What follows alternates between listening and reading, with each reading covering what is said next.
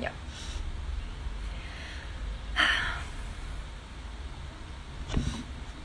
Bueno, esperemos que ahora sí funcione. Ya. Ahora, Gracias por ver unirse. Vamos a ahora sí.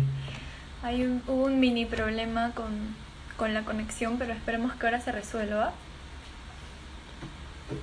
Hola. Las redes están saturadas. Así es. Estamos esperando que se conecte Alejandra para poder enviarle una solicitud. Bueno, para los que recién se conectan, vamos a entrevistar a Alejandra Musi. Ella es periodista de cine, crítica de cine hace más de casi, casi 20 años y tiene demasiada experiencia, ha ido a demasiados festivales importantes, entonces ya queremos poder conectarnos para poder comenzar a hacerle las preguntas. Pero hay un problema con el Instagram. Perdón. Su madre. Antes el tráfico era en las calles, ahora son en las redes. Bueno, lo positivo de eso es que por lo menos no hay claxon, bocinas, bo- bocinas en, en las redes sociales y en realidad eso es una polución sonora que, que en verdad yo creo que hace un mes casi que no escucho un solo claxon, lo cual es alucinante. Oh, parece que no viviéramos en la misma casa, impresionante. Sí, claro que hay claxones. Camión de basura. Es distinto. No, pero toca su claxon. No es lo mismo pues. Obviamente. Este. Dice que ya está, ya está ahí. A ver. Mm. No parece. No, todavía no. Seguro ahorita aparece. Sí. El peor invento del claxon. Bueno. Hola a todos los que se están conectando. Em, estamos esperando poder hacer la conexión con Alejandra. Y ya ahorita empezamos.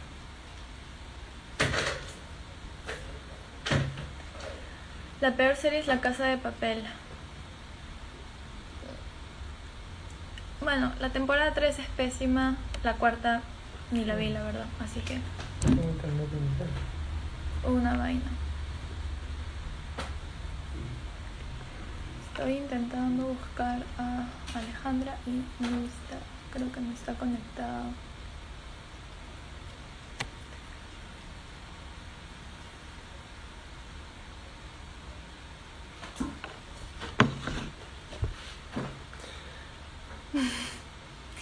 Bueno, ya, Ahí ahí, está. ya. A ver, cuando vean a Un Mundo de Cine, ella es Alejandra. Hola Alejandra. Wow, alguien está, No se pueden. Malísimo. ¿Por qué pueden? no sé. ¿De qué vamos a hablar? Aquí estoy. Sí. ¿Qué tal? Sí, por algún motivo, Alejandra, no podemos enviarte. Caracho, ¿no? Em, ¿Tú crees, Alejandra, que tú puedas enviarnos una solicitud para conectarte que diga eh, solicitud para... Desde, desde aquí mismo, desde el live. es- Ujú. Para los que preguntan de qué vamos a hablar, eh, vamos a hablar con Alejandra Musi, que está conectada, pero estamos teniendo unos problemas técnicos para, para hacer el en vivo. Eh, ella es crítica de cine, eh, periodista con más de 20 años de carrera.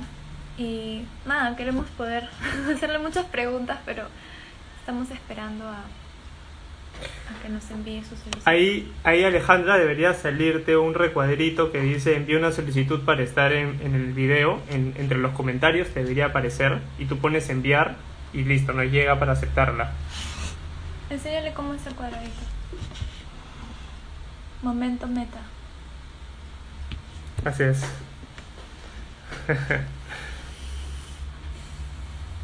Porque por algún motivo no podemos enviarle desde acá. No. No estás funcionando.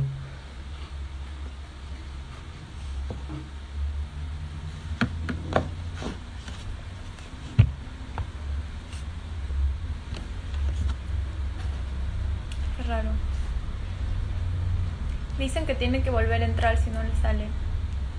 Alejandro, tal vez tienes que salir del live y volver a entrar para que te vuelva a salir ese recuadro que dice eh, unirte a, enviar invitación. Ajá. Sí, mejor sal y vuelve a entrar a ver, a ver qué pasa. Perfecto. Bueno. Ojalá estén todos bien los que están viendo. Ojalá estén teniendo una cuarentena productiva. Algunos ya deben haber empezado. Ahí está, ya, me cayó. ¡Ja!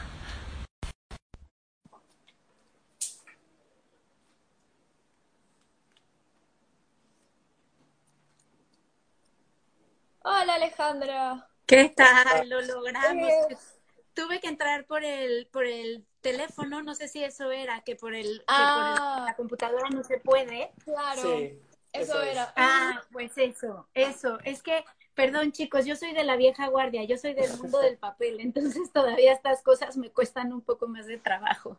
Sí, no te preocupes. No, no te preocupes. ¿Cómo estás? Muy bien, ¿y ustedes? Muy bien, bueno, acá. Bien, Confinados también, me imagino. bien Confinados. Sí. Ya hace un mes. Hace un mes, pues aquí en Nueva York llevamos un mes y una semana, vamos una semana, una, una semana adelante, pero, pero bueno, rico hablar de cine, ¿no? Y, y, y estar, y estar con ustedes. Gracias por la invitación. No, gracias a ti. Yo creo, em, Alejandra, ¿qué te parece si tal vez te haces una mini presentación para que, para que la gente sepa quién eres? Y igual hemos comentado un poco, pero si quieres tú agregar algo.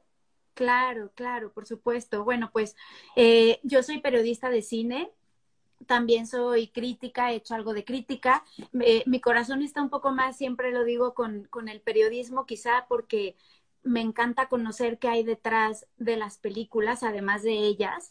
Y bueno, llevo 20 años en esta profesión y empecé con el Festival de Cine de Venecia.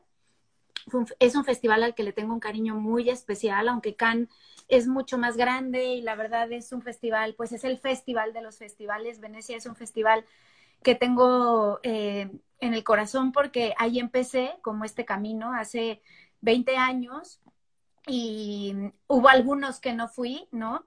Por eso son 14 Venecias, pero, pero realmente empecé hace 20 años a ir y empecé cuando por lo menos en México nadie iba. La verdad es que Venecia era un festival eh, que no se cubría mucho, era difícil, estaba lejos y, y fue como, como empezar ese camino. Y también el cine de México en ese entonces, hace 20 años, estaba resurgiendo. Eh, mi primer festival fue cuando Alfonso Cuarón llevó y tu mamá también. Y fue muy mágico porque fue como empezar un poco todos juntos en, en este nuevo camino de, de, las películas que empezaron después a venir y que ahora ya nos tienen muy mal acostumbrados a los mexicanos cuando vamos a Cannes o a Venecia porque son las películas, la verdad, muy esperadas, son grandes nombres, ya son estrellas, pero pues a mí me tocó ver a, a Cuarón bien joven, eh, caminando por, por los pasillos del festival sin que nadie lo conociera, Gael y Diego que se pegaban unas fiestas tremendas, eran, eran pues jóvenes igual que yo, ¿no? Ten- teníamos 20 años, estábamos bien chavitos todos y, y nadie los conocía, entonces para ellos era como todo un descubrimiento ir por, por, por, por las calles de Venecia y por, por todo ese mundo de los festivales como con una frescura que siempre cuento mucho y que recuerdo, me los encontraba crudos, decimos en México, eso quiere decir cuando tienes el hangover después de, de las fiestas en, en, en la alberca y en, en las piscinas de, de, los hoteles, ¿no? Del hotel donde se hospedaban, eh, de, de, cómo estaban pues viviendo a tope toda esa experiencia, ¿no? Y, y, y, eso es un poco lo que he hecho estos últimos años, también he escrito guiones. Eh, sobre todo documentales, con una productora que quiero muchísimo porque eh, se llama Malvalanda y su el último cortometraje que hicieron en esa productora estuvo nominado a los Oscars hace dos años. Eh, y con esa productora hicimos un par de cortos que, que, fueron bellísimos porque fue de las mujeres en el mundo, la situación de las mujeres en el mundo y nos dio muchas satisfacciones a mí a nivel personal, mucho porque pues fue meterme al otro lado de ese mundo que tanto que tanto quiero y que tanto he seguido, pues estar en el otro lado, ¿no? En el de la creación y pues escribiendo mucho y, y hablando de cine. Es un poco el background que les puedo dar. gracias, gracias. Muy breve. qué lindo, qué lindo, qué, qué bonita carrera, o sea, qué bonita trayectoria, la verdad. Ay, gracias, Inés. Sabes sobre todo que me siento afortunada de que me tocó vivir un mundo que, que ahora me parece fascinante, ¿no? Veo las nuevas generaciones, cómo manejan el Instagram, el live, el, el, Twitter, son unas balas, ¿no? Pero a mí la verdad me tocó vivir una época muy romántica todavía del periodismo en el que tú sabías que tenías esa nota que al día siguiente el mundo iba a ver en el papel, ¿no? O sea, como que vivías la noticia adelante de todos y sabías que tenías ese gran secreto que, que nadie sabía, ¿no? Y que si tú no se los contabas, pues mucha gente no, no lo iba a poder conocer, que era el, era el mundo del papel. Y, y, eso fue muy mágico, ¿no? Y ha cambiado mucho y, y, tiene muchas cosas positivas, pero también tiene muchas cosas negativas. Se ha perdido mucha de esa magia. Eh, yo lo veo ahora en los festivales, ¿no? Cannes, por ejemplo, cuando yo empecé a ir a Cannes, hace pues por lo menos 18 años. No soy tan grande, ¿eh? bueno, sí un poco, pero, pero pues sí, ya son muchos años, ¿no? Y todavía eh, todo lo que tú contabas, pues era lo que salía en la página del periódico al día siguiente. Y, y entonces eso hacía posible que, que hubiera como también una digestión de las películas, que hubiera un reposo en la información, que pudiera salir de la película que acababas de ver, por ejemplo, no sé, lo que pasaría hoy con Parasite, que la vimos los periodistas por primera vez en Cannes este 2019 y que salimos con la cabeza explotando de aquella sala, ¿no? Era la primera vez que habíamos visto esa peli, la primera vez que íbamos a empezar a hablar de ella y, y, ya había que tuitear algo y ya había que decir algo. Y son películas que necesitan su reposo, ¿no? reposo, y, claro. y que yo decía, es que si hubiera podido poner mi primer tuit después de todo lo que hablé con todos mis colegas, de todo lo que pensé, de todo lo que reflexioné, hubiera sido mucho más rico que, que lo que dices, ¿no? Muchas veces eh, con esta rapidez y con la inmediatez. Y ya ni un tweet, que son muy pocos caracteres, el poder escribir tu crónica, ¿no? Con toda esa eh, paz y tranquilidad, pues era como muy enriquecedor. Y te digo, irte a dormir sabiendo que al día siguiente la gente iba a despertar y iba, e iba a ver lo que había sucedido, ¿no? Y que tú ya lo habías vivido en avanzada. Era un, era un mundo muy romántico. Y... Ahora hay como que partes, ¿no? Hay como que, bueno, comienza con el tweet, luego, luego digamos, puedes poner un videito, luego pasamos a Instagram, de ahí haces la, crítica más larga para el día siguiente. Eh, que claro, como dices, tiene su lado positivo, pero también esa pérdida de magia. Por ejemplo, a mí personalmente me encantó, yo te estaba siguiendo en Twitter durante el Festival de Cannes y me acuerdo que tú subías los videos, por ejemplo, de, la, de, los aplausos, ¿no? Una vez que ah, canciones. Sí. Los cinco minutos de aplausos a Dolor y Gloria, los cinco minutos de aplausos a Parasite. ¿Cómo, cómo fue esa experiencia también de estar ahí con, con, los realizadores o los que son parte de la película y, que se paren a recibir ese stand innovation? Pues mira, la verdad son momentos bellísimos que solo te dejan un festival, porque eh, algo que siempre digo mucho es que a los festivales ves llegar a la gente con sus grandes batallas y con sus grandes eh, tristezas, pero es un momento de fiesta y de logro porque siempre los vemos desfilar con sus con sus vestidos y con los smokings y como con toda esta parafernalia, pero cuando rascas muchas de esas historias, te das cuenta de que por lo general tardaron años en lograr conseguir esos presupuestos, tardaron mucho tiempo en que alguien creyera en ellos. Eh, incluso los grandes nombres, o sea, por ejemplo, Guillermo del, del Toro siempre se está quejando del presupuesto, siempre dice que cada vez que empieza una película es un, es un suplicio, ¿no? Es volver a convencer a la gente, volver a que crean en ese monstruo que ahora quiere hacer, volver a, a, conquistar. Entonces, ves llegar a muchos jóvenes también, gente que empieza, pero que ha logrado eh, llegar hasta allí, gente consolidada, y, disfrutarlo y celebrarlo, ¿no? Después de muchas batallas. Y batallas de todo tipo, batallas entre el equipo, que luego te enteras un poco tras bambalinas, eh, batallas con los productores, batallas con los contenidos, en fin, eh, cualquiera que sea, ¿no? Y entonces llegar a ese momento de magia es increíble, ¿no? Y es un momento en donde realmente los ves emocionarse y los ves como culminar todo ese proceso. Entonces, hablando de las cosas maravillosas que ha traído la tecnología, esos momentos pues nos los, nos los quedábamos los periodistas que los podíamos vivir y ya, ¿no? Y pues a quien se los podíamos contar eh, después o más, más inmediato, porque son cosas que aunque cuentas un poco en la crónica, nunca lo vas a poder vivir como lo viviste tú al verlo, ¿no?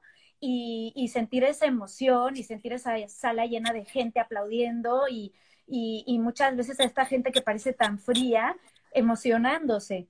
Entonces, eso es algo muy lindo que yo creo que ha traído la tecnología y a mí algo que me da mucho miedo con las redes sociales, se los confieso, es eh, la petulancia que puedes tener con ellas. O sea, me da miedo eh, parecer que más que transmitir, quiero presumir que estoy allí, o más que, ¿no? Compartir, quiero, quiero decir, ay, miren, este, ¿no? Aquí en segunda fila.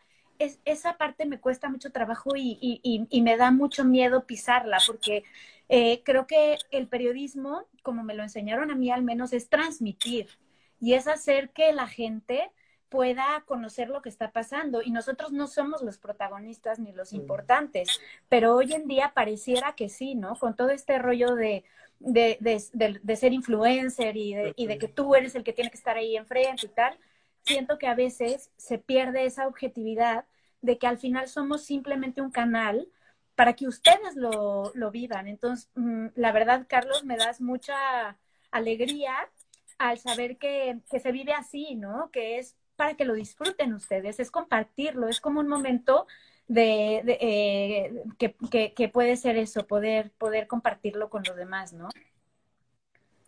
¿Y claro. cómo se vive? Pues es increíble, es súper emocionante. O sea, yo soy muy llorona y entonces, aunque no debería de llorar ni en las películas ni en los aplausos, pues nunca puedo evitar ahí que se me salga alguna lagrimita de emoción que intento ocultar porque no es cool que, que, que, que un periodista esté tan emocionado, pero emociona, te llega, te llega a las fibras, la verdad. Sí. Claro. Y de todos los festivales a los que has ido, ¿tienes como una anécdota que sea muy emocionante para ti personalmente? O sea, más allá de que haya sido la mejor película o lo que sea, algo que te haya tocado especialmente a ti, que hayas podido compartir o no por redes sociales, tal vez ha sido hace muchos años. Eh, hay una anécdota que tal vez nadie conoce o que muy poca gente conoce, que ha sucedido en algunos de estos festivales que, que te marcó, digamos.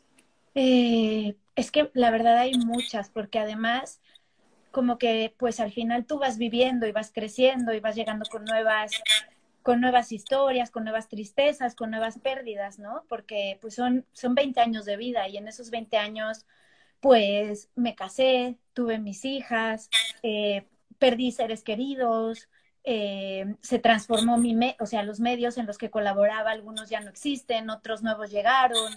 Eh, entonces, pues han sido muchos momentos como que más bien creo que, que cada festival te deja algo, porque llegas tú también, te digo, con tu pozo y con tu mochila de, vivencias y además llegas a conectar con estos artistas que son realmente visionarios. Eh, recuerdo un año en Venecia, por ejemplo, ahora, especial, porque, porque siento que fue un año en donde como que de verdad me cayó el 20 de, de cómo los cineastas, los artistas en general, son personas capaces de ver muy a futuro. Y fue el año en que Alfonso Cuarón llevó Children of Men. Eh, y, y qué, qué, chistoso, ¿no? Que coincide que les he hablado de Cuarón dos veces, pero bueno, a veces así salen las anécdotas, ¿no? Eh, y fue un año que me movió mucho porque me acuerdo que, que él hablaba de todas las teorías de Naomi Klein, en las que está basado el eh, Children of Men, eh, de cómo íbamos a llegar a un mundo que lo estamos viviendo ahora. Y esto hablamos hace muchos años, ¿no? En donde la inmigración iba a ser impresionante, en donde a la gente que, que, que, que fuera ilegal se le iba a, a eh, aprisionar en jaulas, que lo están viviendo en la frontera de México hoy en día, los niños, ¿no? Eh, que el terrorismo iba a estar por todo el mundo, eh, que el cambio climático iba a ser una cosa que iba a provocar estas eh, emigraciones masivas. En fin, hablaban de cosas que en ese momento nos parecían increíbles, ¿no? Y como catastrofistas. Y sin embargo, ya, los, ya lo estaban viendo, ya lo estaban pronosticando. ¿Qué decir de películas como Contagion, que ahora está como por todos lados la gente revisitándola, eh, y que, que hablaba de esta pandemia, ¿no? Entonces, creo que fue un año donde ya lo sabíamos, pero fue como tan evidente ver lo, lo adelante que están, eh, la sensibilidad que hay y lo importante que es escuchar a los artistas. Yo estos días de pandemia no me he dejado de, no, no me he cansado de decir que la cultura es importante. La cultura no puede ser secundaria. O sea, sí es muy importante ahorita la emergencia médica, por supuesto. Eh, los doctores, le, todo lo que podamos dar en cuestión, eh, toda la ayuda que se tiene que dar en cuestión sanitaria. Pero cuando se abra la economía, hay que, hay que cuidar la cultura, porque, porque son los que nos dan oxígeno, pero también los que nos dan visión de futuro y sensibilidad. Entonces, perdón Inés, me fui mucho por las ramas. Con todo esto, pero, Está perfecto. pero, pero siento que cada festival te transmite eso. Y algo que siempre, siempre cuento al volver de los festivales es que creo que en cada festival ves como la narrativa de la actualidad en el mundo. Porque llegan los artistas de todo el mundo, llega, llegan los, los cineastas chinos, coreanos, rusos, sudamericanos, eh, eh, norteamericanos, de todo el mundo. Y llegan allí a poner en sus películas lo que les está preocupando, o moviendo, o tocando, ¿no? O resonando. Y es súper interesante cómo los temas siempre coinciden. O sea, Sí, claro. les juro que es impresionante. Por ejemplo, no sé, no, no, no me atrevo a decir exacto hace cuántos años para no equivocarme, pero sí les puedo decir que hace unos años, por ejemplo, el tema era la violencia. O sea, te metías a ver la película del día y era la violencia. Otro autor diferente, con otro carisma, desde otro punto de vista, la violencia. Y fue el festival de la violencia extrema, mostrada así como en pleno, ¿no? Ese can, me acuerdo, que salí como diciendo, ya no quiero ver más violencia, no quiero ver más decapitados, secuestrados o lo que sea. El siguiente año fue el año de la familia, pero de familias como muy rotas y como de el origen de la violencia, como que primero llega, primero llegó como toda este catarsis del mundo violento en el que estábamos viviendo, ¿no? Y el reflejo. Y luego los artistas lo que nos hicieron fue decir, no, no, no, no, no se equivoquen. Todo lo que vimos es por esto, ¿no? Porque están las familias rotas, porque las mujeres no pueden cuidar ya de sus hijos, porque los niños crecen solos, a veces atados en sus casas, ¿no? Eh, y el siguiente año, pues fue el festival de, eh, de hablar un poco lo que fue, por ejemplo, Parasite, ahora mismo, de las desigualdades sociales, ¿no? Eh, mientras eso no cambie, no va a dejar de haber familias rotas, no va a dejar de haber violencia. Entonces, cada festival te trae algo. Y personalmente creo que uno de los más bonitos, por lo menos en Cannes, fue un año en el que, en el que coincidieron Guillermo del Toro, Alfonso Cuarón, Alejandro González Iñárritu, Pasa. y crearon Chachachá Films. Fue hace bastante, como 10 años, yo creo, más o menos. Les digo, perdónenme los, No, no, no. las no fechas porque, porque pues es difícil, ¿no? Y siempre he sido muy mala que con... él ni se acuerda de mi cumpleaños. no. Perfecto. Y fue un año muy lindo porque estaban en un momento en el que empezaban a despegar, que ya traían muy buenas películas detrás, pero que tenían todavía como una gran frescura para, para, para, para estar con, con los periodistas. Entonces eran, eran grandes fiestas con ellos, ¿no? Y, y querían además que estuviéramos con ellos porque querían darse a conocer y dar a conocer todo lo que traían y todo el movimiento que estaban haciendo juntos. Entonces fue muy bonito vivirlo y verlo y poder estar cerca, ¿no? Qué bacán, qué bacán. Y, y, y al- algo que quería también mencionar y preguntarte es, este, tal vez los que estamos como que fuera del festival lo, vemos como algo súper glamuroso, que, también lo es, y, como una oportunidad eh, espectacular para ir y, estar ahí, este, que, que lo es, pero también es, es algo súper trajinante, ¿no es cierto? Como periodista tienes que ver cuántas películas al día, o sea, es, es, es, es más o menos que un, casi como una guerra cinéfila en algún sentido. Sí, pues sí, la verdad es que siempre me burlaba, ¿no? De mis amigas que me decían que qué buena vida me doy cada vez que vuelvo de un festival y llego eh, destrozada. Y, y siempre les digo, es que ustedes se imaginan que estoy con George Clooney en la góndola tomándome una copa. Y, y, nada más lejano a eso. Primero, ni estoy con George Clooney, ni estoy en la góndola, ni me estoy tomando una copa. Estoy corriendo todo el santo día. Eh, te despiertas muy temprano porque las películas de competencia empiezan a primera hora de la mañana. Las ves a las nueve de la mañana en Venecia, ocho y media en Cannes, más o menos. Y, y saliendo de allí te vas a la rueda de prensa en donde están los directores, los actores, escuchas de viva voz lo que acabas de ver en la pantalla, lo cual la verdad es maravilloso. Pero bueno, ya llevas ahí, ya llevamos unas cuatro horas, casi cinco sin parar. Y de allí te vas corriendo a la entrevista que tengas de turno, ¿no? En el día sueles tener un par de entrevistas, a escribir, a mandar la nota, porque luego te toca ver otras dos películas más por lo menos, y además hay que atender eventos sociales que se oyen muy divertidos, pero que hay días que de verdad no tienes ganas de ir porque estás cansado y al día siguiente la rueda empieza nuevamente, ¿no? Y la última película del día acaba a las 12 de la noche, que es la, la segunda película de la competencia, por lo general. Entonces, pues nada, y en lo que, y en lo que sales y conversas con los colegas y los amigos y te vas a dormir y se te baja la adrenalina, pues duermes cuatro horas, ¿no? Y, y siempre como que hablamos mucho entre los amigos que cubrimos los festivales, que siempre está como la primera fase del festival en donde llegas con muchas ganas, ¿no? Ya, ya extrañas, ya tienes ganas de ver a todos, etcétera a la mitad del festival ya te quieres ir a tu casa, estás agotado, eh, ya empiezas a dormirte en alguna película, aunque no empiezas a notar ese cansancio. Y al final se viene un subidón increíble otra vez, sabes que ya se va a terminar y como que vuelves a tomar adrenalina, pero sí es una montaña rusa. Qué increíble. Acá Alejandra Miguel Sicoya te hace una pregunta especialmente. Piscoya. Piscoya, perdón la adrenalina. Em, ¿Qué tan preparada vas a ver una película y qué tan bueno es eso para criticar?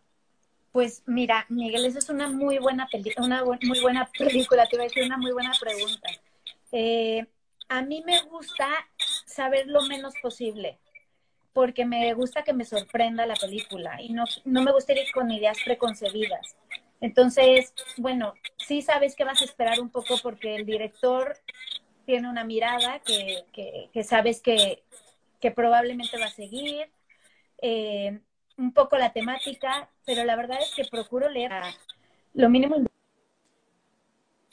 indispensable para que, para que mi mirada sea lo más fresca posible. Entonces, después de que veo la película, entonces, ya que tengo como una reacción personal y como totalmente ajena a lo que pudiera haber leído o visto, entonces ya me informo todo lo que puedo, en dónde se basó, a qué, eh, cuánto tiempo tardó en hacerla, qué referencias tuvo, entonces ya me meto en eso, pero como que intento que eso no me nuble el saberlo antes, la experiencia per se.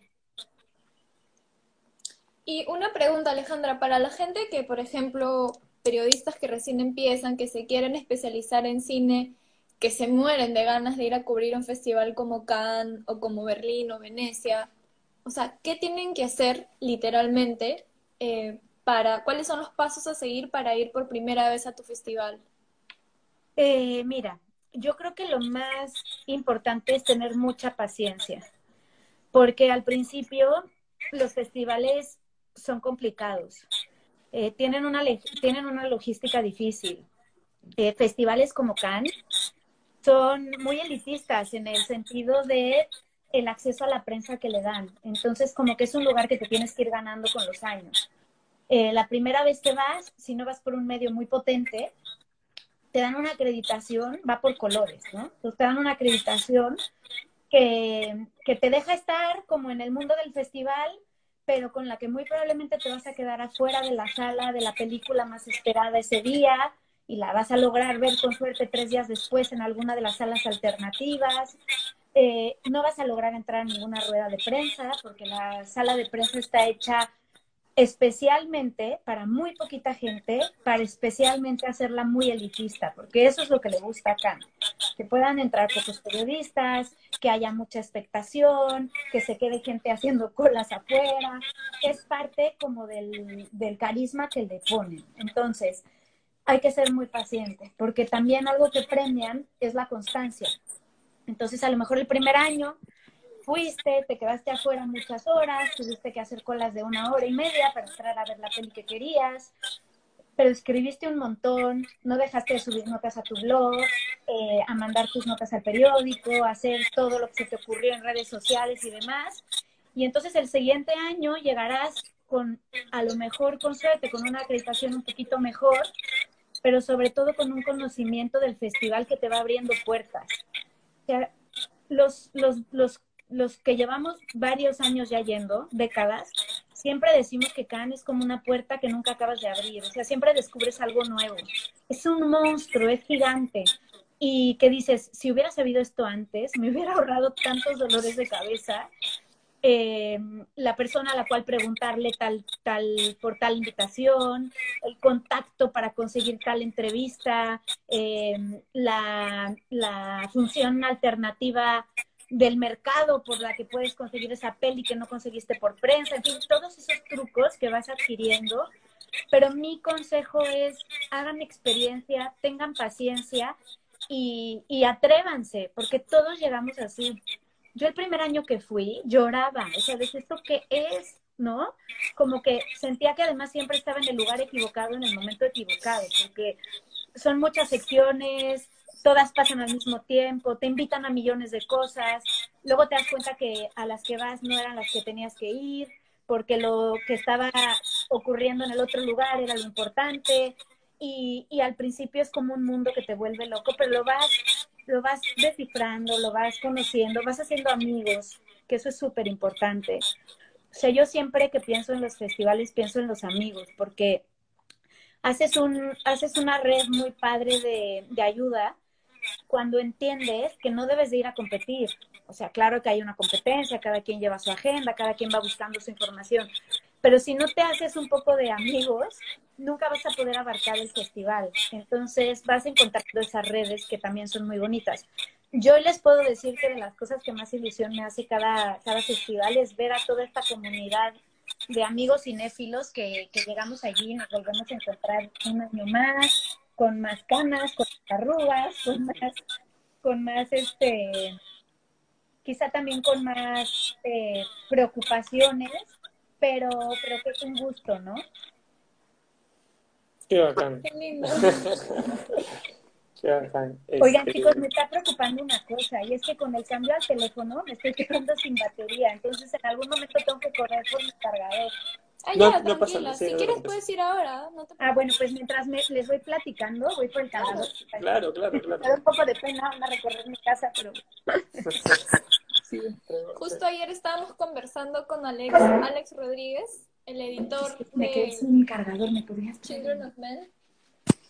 Ay, sí, lo vi, vi la entrevista. Sí, ju- y justo hoy día nos has hablado de sus dos películas con Cuarón. Ah, es que la verdad, eh, creo que el tema que tienen, pues esto, Cuarón, Guillermo del Toro, Alejandro González Iñárritu, para los que somos de México, es que sí abrieron una industria que, que llevaba muchos años intentando despegar, pero que hasta que ellos llegaron, miren, ya me voy a quedar aquí mejor, hasta que ellos llegaron, eh, como que volvió a explotar, ¿no? Y, y yo creo que por eso son un gran referente para todos. Y algo que me encantó ayer de escuchar a Carlos es que hablaba de la edición, ¿no? Y ustedes también, de lo importante que es. Y ahora con el confinamiento, que muchos, eh, o sea, muchas celebrities y muchos hosts de grandes programas, por ejemplo, aquí en Nueva York, Saturday Night Live, eh, en fin, es, es la que se me viene ahora a la mente, han estado grabando los programas desde sus casas pero la edición es lo que los ha hecho muy especiales y lo hablaban y lo hablaban el otro día en un, en un como foro eh, de, escritores de cómo al final el gran reto sí fue que grabara cada quien en sus casas, pero grabaron con iPhones, hicieron todos los pro- todo el programa y los sketches con iPhone, pero lo que le dio la magia fue la edición. Entonces, qué, qué padre que hayan hecho esa entrevista, la verdad. Sí, es que el editor, pues, o la editora es un personaje que del cual se habla muy poco, pero que es hiper fundamental para el resultado final, ¿no? Es como la goma que va a pegar todas las piezas. Totalmente, totalmente. Y también algo que me parece increíble es, eh, hablando de los festivales, que es un espacio en donde puedes tener mucho acceso a, estos creativos, ¿no? Porque además, habrá que decirlo, eh, cuando, cuando están en un festival con grandes estrellas y directores, los que siempre están disponibles son los guionistas, los editores, los productores, porque son los que menos están, o sea, los menos demandados como para este eh, live stream, ¿no? O sea, para el mainstream, o sea, para lo que quiere todo el medio en general. Pero entonces esto es delicioso porque te permite poder charlar con todas estas personas que son maravillosas, que son el corazón de la industria muchas veces y que están allí y dispuestas además a hablar, ¿no? Claro, qué, qué, qué increíble.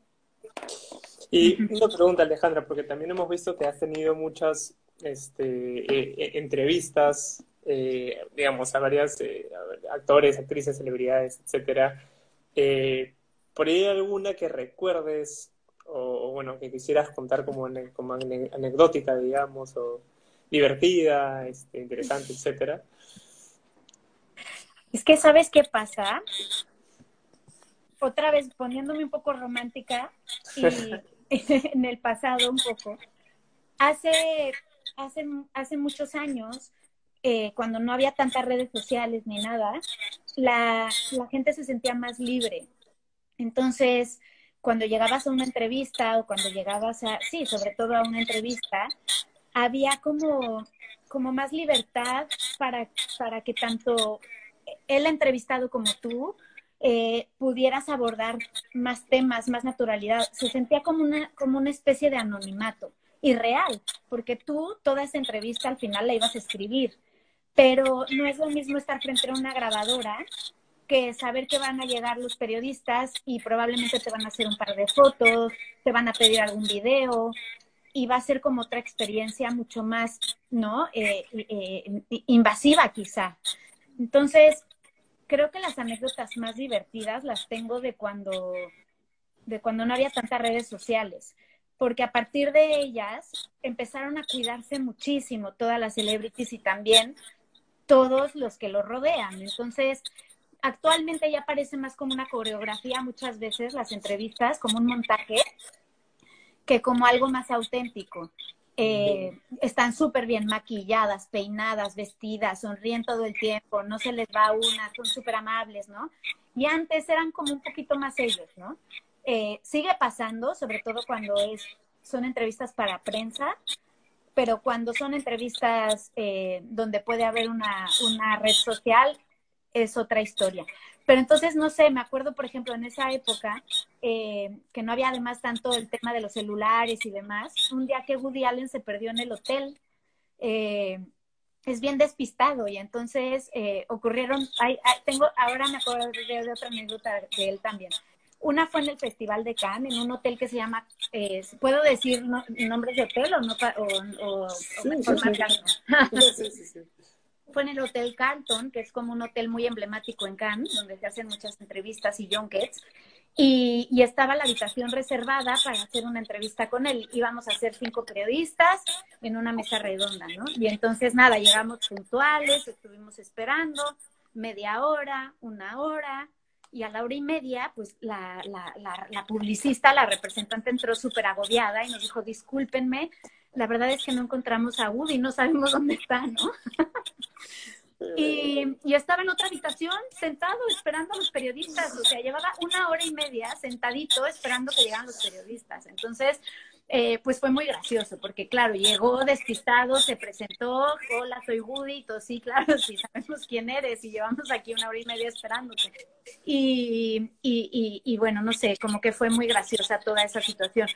Y a él y con él otra, otro momento, como que él es muy, muy él siempre, tal y cual como lo ves en sus películas, ¿no? Independientemente de toda la polémica que hay con, ello, con él hoy en día, eh, lo recuerdo como personaje, tal cual, ¿eh? Y me acuerdo que estábamos haciendo una entrevista, era como una mini rueda de prensa con 15 periodistas y él sentado dando la charla acerca de esta película que se llamaba La maldición del escorpión de Jade, algo así se llamó en español, que era The Course of the Jade Scorpion, algo así. Y, y, de pronto a mitad de la entrevista, micrófono en mano, los periodistas, las cámaras de televisión, tal, empezó a sonar el celular. Y el de Nokia, ¿se acuerdan? Era de esos que abría. Y entonces, perdón, sacó el teléfono y, yes, sí. No, sí, pasta. Pasta está ok. Sí, sí, pollo. Ok, sí, pollo. Vale, tal colgó y nos dijo, perdón, es que era Sunji que quería ver que iba a cenar, porque claro, como está en la casa esperándome y tal, y a mí no me gusta comer en restaurantes, y entonces nos contó toda la, como toda la historia de la vida doméstica, ¿no? De tal, y, y pues es alguien como que, que siempre tenía como una, una anécdota, te hace reír. Eh, Perdón, ahí justo comenta, este, Miguel pone, suena la trama de una de sus películas. Sí, sí tal cual. Tal cual, yo creo que es muy parecido a como es en sus películas y, y por eso es como un, un, un, personaje, ¿no? Un tan personaje. Y, y luego pues como que no se me viene ahorita nadie en específico, pero como la sensación general de, de muchas celebrities o personas que, que tienen muy mal carácter. O sea, la verdad hay que decirlo, tienen muy mal carácter. Entonces, ya me acordé de alguien. Eh, los periodistas pues nos vamos avisando cómo está de humor para saber cómo entrar a la entrevista, ¿no? Y como por dónde entrarle. Entonces uno de ellos es Anthony Hawkins. y, que, que hubo un año en Venecia que presentó, no recuerdo bien qué película, lo confieso también, pero, pero el periodista que entró antes que yo le fue bastante mal con él y cuando salió me dijo, dice puros monosílabos, que como entrevistador es lo peor que te puede suceder. Ustedes lo sabrán, ¿no? alguien que le pregunta, ¿qué te pareció tu personaje? Pues a ti qué te pareció, ¿no? Y, y entonces me acuerdo que entré súper asustada y me preparé un montón como para decir, no me responde esta, le suelto esta, le suelto esta, le suelto esta. Y así lo salvé, porque efectivamente estaba, pues monosilábico y con cero ganas de hablar. Eh, muchas veces, que eso me gusta contarlo, te das cuenta de quién está contento con su proyecto y quién no.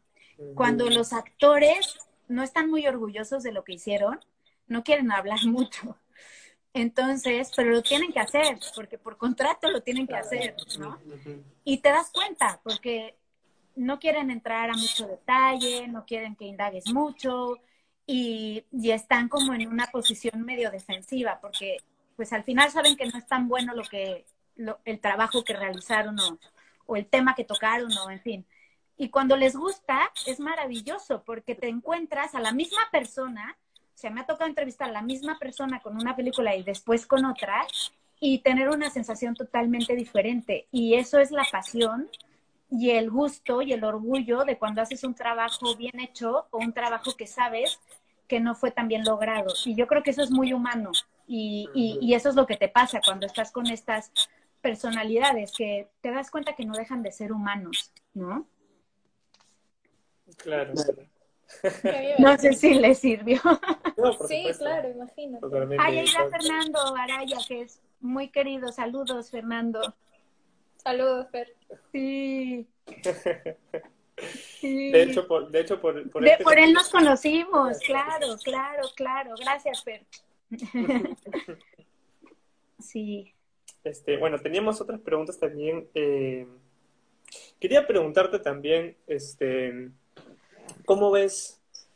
Bueno, habían dos cosas, ¿no? Uno, eh, ¿cómo sientes que va a afectar más allá de la incertidumbre clarísima que hay, o bueno, poco clara justamente en relación al cine, con lo que está sucediendo y lo que va a suceder de aquí a varios meses? Aquí, por ejemplo, están diciendo que no va a haber cines hasta fin de año probablemente, lo cual va a ser un, golpe súper fuerte y probablemente en el mundo sea así, que los estrenos se siguen postergando, bueno, los festivales uno a uno se fue cancelando. Eh, ¿Cuáles crees ¿no? que van a ser las repercusiones o, cómo, te, cómo te, te, golpea, si quieres, a ti lo que está sucediendo también? Eh, tal vez con eso primero, porque la otra pregunta por otro lado. Pues mira, justo de eso hablaba hoy con, con unos colegas y amigos que hacemos un programa de radio que se llama Quinótico en Onda Cero en España, que es de cine. Y entonces hacemos una reunión cada martes, ¿no? Y hoy que estamos en nuestra reunión ahí por Zoom, el gran tema es que hoy Can mandó un comunicado diciendo que Definitivamente no van a poder hacer festival a finales de junio, principios de julio, por todas las disposiciones nuevas que ha hecho eh, el gobierno francés, eh, pero que van a buscar la alternativa, ¿no? Porque el festival no puede no hacerse porque mata a la industria. Eh, y es que es real. ¿Qué pasa? Si no se hace Cannes, la gente lo que pensaba es, ya salieron ganones Venecia, Toronto y todos los festivales que son en otoño. Esos son festivales que son en septiembre, octubre, ¿no? Para que la gente se haga una idea. Entonces, Cannes en mayo. Entonces, lo que decían es, si Cannes se hace en mayo, pues todas las peliculonas que iban a ir a, a Cannes van a acabar en Venecia y en Toronto y entonces van a ser como los grandes privilegiados del año sus festivales. Pero nada es más lejano a la realidad, porque cada festival mueve la industria en un momento muy importante del año y mueve los motores que tiene que mover para que esto funcione. Y no hay festival capaz de absorber lo que no logre hacer Cannes. Lo único que pasa es que se hace un problemón para el siguiente festival, que no va a poder absorber todas esas películas, que no va a poder proyectarlas y que no va a poder decidir ni dar cabida a, a qué priorizar. No hay manera. Entonces, Todavía no se sabe cómo se va a resolver. Por lo menos el Festival de Cannes al día de hoy lo que ha dicho es que está buscando alternativas. Está complicado porque Cannes es un festival que no quiere las plataformas digitales. Entonces, no quiero optar por hacerlo digital. Y, cre y yo creo que va a optar un poco por una mezcla, por hacer un festival más local, más chiquito, quizás este año, porque por lo menos la gente que estamos en Estados Unidos, será muy difícil poder estar en, en, en, en Cannes si se hace en julio o agosto. Yo creo que aquí todavía no habremos salido del pico de la pandemia, o sea que no se habrá reabierto todo y pasará con, con muchos cineastas alrededor del mundo y con la gente de la industria. Eh, entonces, mi, mi, mi resumen de todo lo que les doy de contexto es que creo que el futuro de este año en el cine va a estar en las plataformas digitales. Y es algo muy polémico, porque el cine lleva rascando y pataleando y dando, ¿no? Pataletas por evitar que las plataformas digitales les coman el mercado y les coman esa parte. Pero paradójicamente lo que puede salvar al cine este año es la plataforma digital. Es lo que pasó con Trolls, que en lugar de estrenarse a nivel salas, se estrenó en, en, en streaming el viernes pasado aquí en Estados Unidos y la recaudación que ha tenido es impresionante y salvó la producción.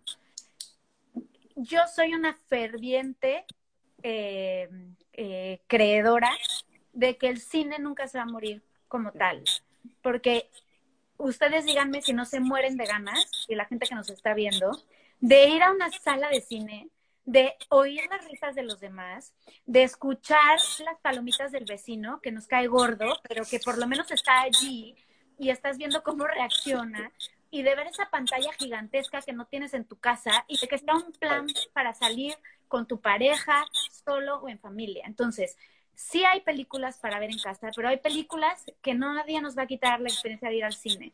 Y Parasite lo demostró, por eso también creo que fue el gran fenómeno. Entonces, creo que va a ser un año complicado, pero que, que vamos a salir gracias a todo lo digital. Me preocupa más el año próximo, porque muchas películas que se iban a filmar en estos meses no se están pudiendo filmar y los contenidos que se tenían planeados se van a detener.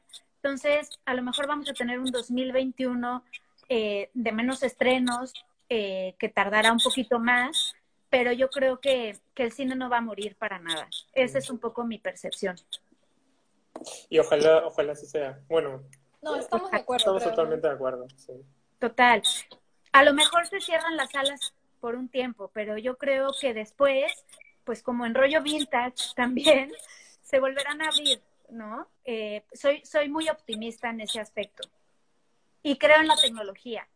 También creo que no hay que tenerle miedo al streaming ni a las plataformas digitales. ¿Qué hubiéramos hecho estos días sin, sin poder ver una buena película en casa? ¿No? Eh, y además, no sé si les pasa, pero a mí hay películas que me pueden fascinar eh, en la gran pantalla y luego me encanta volverlas a ver en mi casa y viceversa. A lo mejor ves una película que dices, esto lo tengo que ir a ver al cine y entonces de allí te brincas al cine, como que yo creo que es algo que se complementa más que se tenga que estar peleando. Sí. Pero tardaremos mucho en que, en que, en que nuestras generaciones mm, que están más arriba, que son los directores de los festivales más importantes del mundo, eh, también lo, lo, lo logren vivir sin miedo. Es un proceso, yo creo. Pero por lo menos este año vamos a dar el primer paso, ¿no? El primer gran paso. Así es. Con las Así- malas. Así que bueno, estén muy atentos a ver qué hace Can, porque eso va a marcar un poco el rumbo de muchas cosas. No creo que vaya online 100%, porque no está en su naturaleza y se niegan, pero a lo mejor em- empiezan a hacer una mezcla y es como empezar a, navegar en el futuro que no querían, pero que tienen que empezar a hacer, ¿no? Alejandra, hay una pregunta para, porque me la quiero sacar de la cabeza. Quería que me digas, o que nos cuentes, ¿cuál es la diferencia para ti y en general entre un crítico de cine y un periodista de cine? Sí, mira, básicamente el crítico de cine critica las películas en el sentido estricto de la palabra, ¿no? Va, va a ver una película, sale de ella y hace su crítica, ¿no? Eh, eh, con referencias, con mucho conocimiento, algunos, algunos no tanto, pero es la crítica de la película per se y es algo como mucho más formal y es algo pues eso que es un género y que, y que, y que esa es la función, ¿no? Tener, tener a, a, esta persona que te puede te puede ayudar a entender todas las cosas por las que por las que se navega en esta película y descifrarte códigos y describirla y como que navegar en esa navegar en ese en, en, en, ese en ese mundo no eh, el periodista siento que es quien quien además como que ve lo de alrededor me explico que no solo valoramos la obra como tal sino que eh, a mí me interesa mucho por ejemplo hablar con el director y que me cuente. O sea, más allá de si la película me pareció buena o mala, y puedo decirte por qué es buena o mala, que eso es un poco la crítica, a mí me encanta que me venga y me cuente que es que su abuelita fue muy importante para él y por eso tenía que filmar en el, en el lugar de origen de su abuela y contarte esa historia. A mí eso es lo que me encanta, ¿no? Y a lo mejor luego la película no es tan buena ni funciona tan bien, pero la historia de vida me, me, me gusta.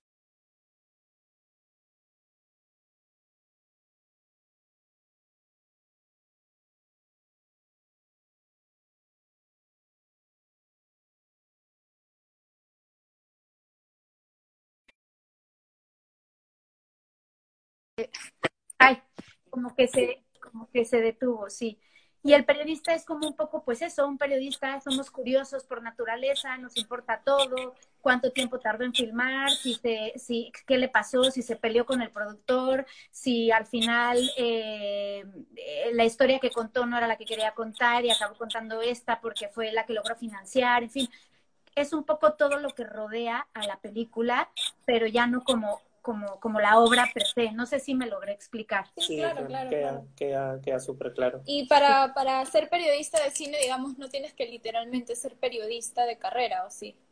Pues bueno, alguien como yo te dirá que lo mejor es que sí, pero, pero yo creo que esta es una profesión que se hace a base de oficio, oficio, oficio. Eh, bueno, primero tienes que saber de cine, obviamente, eh, te tiene que gustar, te tiene que interesar, pero tienes que saber de, él, porque al final, pues también lo que se espera de ti es que puedas ofrecer un punto de vista informado y desde una posición en la que por lo menos sabes por qué estás diciendo lo que dices, ¿no? Eh, a mí el periodismo me, como carrera me parece muy importante, más que por lo que te van a enseñar en cuestión técnica, porque escribir todos podemos aprender y además hay quienes tienen una vocación y una facilidad innata y incluso eh, no necesitas grandes clases para desarrollarlo, ¿no? Eh, pero sí necesitas eh, aprender la ética que hay al momento de escribir, qué se vale y qué no se vale contar, eh, lo, que, lo, lo, lo, que pactas con una persona, lo que está en una grabadora, lo que no está en una grabadora, lo que realmente es importante para que la gente entienda lo que le estás contando, lo que ya estás contando tocando las teclas del morbo, pero que no tienen que ser las teclas de verdad de la información. Entonces yo creo que lo más importante con la carrera de periodismo, más allá de la técnica, que la aprenderás en el camino y que además yo creo que no la aprendes hasta que sales a reportear y hasta que sales a escribir, eh, es la ética. eh, y, los valores, eh, que hoy en día creo que son más importantes que nunca, porque con el Twitter, con Instagram, con Facebook, con todas las redes sociales, cualquiera puede dar una opinión y, en un segundo y cualquiera puede hablar del tema que quiera en un segundo. ¿Qué diferencia a un periodista de esa persona? Pues las bases que tienes de, de, de, esta conciencia ética, de la fuente, de lo importante que es tener la información verificada. O sea, es que eso nos lo tatúan casi, casi con hierro, ¿no? En la piel. Eh, si no tienes una fuente verificada, si no tienes eh, ¿no? información de primera mano, no es lo que mi primo Perenganito me contó que está pasando en Perú, es lo que eh, lo, que una fuente que confío me contó que hay en Perú y la tengo verificada. Si no tienes todas esas herramientas, sucede lo que sucede, que es una hiperinformación que confunde y que no informa. Entonces, yo les diría, si quieren ser periodistas de cine, primero sean periodistas. Luego puedes ser periodista lo que tú quieras, pero primero sean periodistas. Perfecto. Clarísimo, clarísimo. Y este, bueno, creo que ya, ya vamos terminando porque se, a, la, hora se corta la transmisión. Este, Automáticamente. Pero me parece que todavía faltan unos cuantos minutos por, por los cambios que hicimos al comienzo. Minutos por ahí. Quería preguntarte, Alejandra, este, porque normalmente hacemos a nuestra comunidad como que les gusta mucho esto de, de recomendaciones y tops y listas y etcétera. Pero tal vez yo quería preguntarte a ti, eh, aunque ha cambiado un poco el juego de este año, igual vamos, vamos a, a tener esperanzas, digamos, y, y preguntarte, tal vez, cinco películas, no tiene que ser las cinco más, pero cinco películas que esperabas con muchas ansias, digamos, de cinco estrenos de este año. Cinco estrenos de este año, que espero con muchas ansias. A ver, bueno, el primero que me vino a la mente es West, West Side Story de Steven Spielberg, el, el remake que está haciendo. Pues por lo que estamos viviendo hoy en día, se me antoja una película así donde tengamos baile, música, diversión, no sé, me, me, me, me apetece. Y, y, hay muchas que estaban planeadas para ir a Cannes, que se sonaba que iban a ir a Cannes, de grandes autores. Eh, la verdad es que me agarras un poco en curva. Ahora mismo... Acá alguien dice la de Wes Anderson, por ejemplo. Wes Anderson me encanta, por ejemplo. Me fascina. ¿no? El, mundo, el mundo de Wes Anderson eh, es maravilloso. Además, también tuve oportunidad de entrevistarlo cuando, cuando hizo la película de, les digo que soy muy mala para los nombres, pero la de la casa, la que es una casa. Bueno, siempre hacen casas, pero la de... La del hotel no, no la del hotel, o sí. el Gran Hotel Budapest. El Gran Hotel Budapest. Y, y, es, y, es, y es un personaje maravilloso, o sea, es como alguien más de sus películas y además él te dice que finalmente él retrata un poco el mundo como lo ve y como lo ha vivido. Entonces, bueno, Wes Anderson siempre es un must. Y ¿quién, quién más? Hemos estado hablando tanto de películas que se pospusieron este año, eh, últimamente, ¿no? O sea, todas las películas que han tenido que ser pateadas para final de año, que, que más que emoción y ganas de verlas, eh, lo que siento es como, como, no sé, como una profunda, como una profunda nostalgia, ¿no? De las, de las películas que sí, que sí, que sí hemos logrado ver y que sí logramos ver en salas, que ahora no sabemos qué va a pasar. Eh, pero no sé, a ver, díganme algunas y me voy acordando y les voy diciendo, porque sí me estoy un poco en, empanada. Sí, por ejemplo, ahora dicen que, el, Oscar, el, perdón, el, Oscar, el, Oscar del próximo año va a ser entre las únicas 15 películas que se lograron estrenar este año. claro. no sea así, ¿no? Pero... Este, bueno, mira, Alejandra, falta un minuto treinta para que se corte la transmisión. Justo aquí nos ha aparecido, nos, nos ha llegado para avisarnos.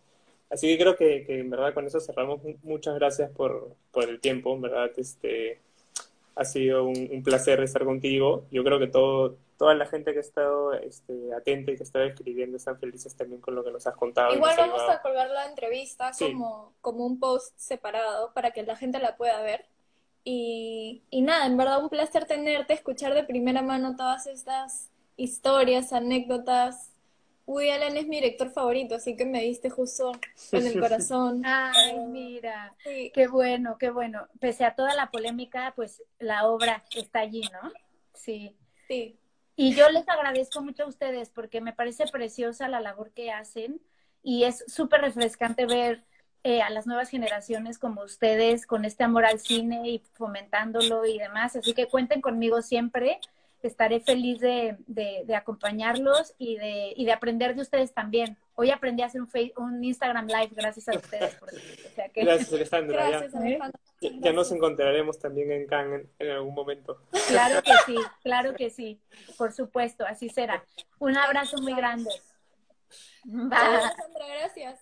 Adiós, chao, chao. Cuídate.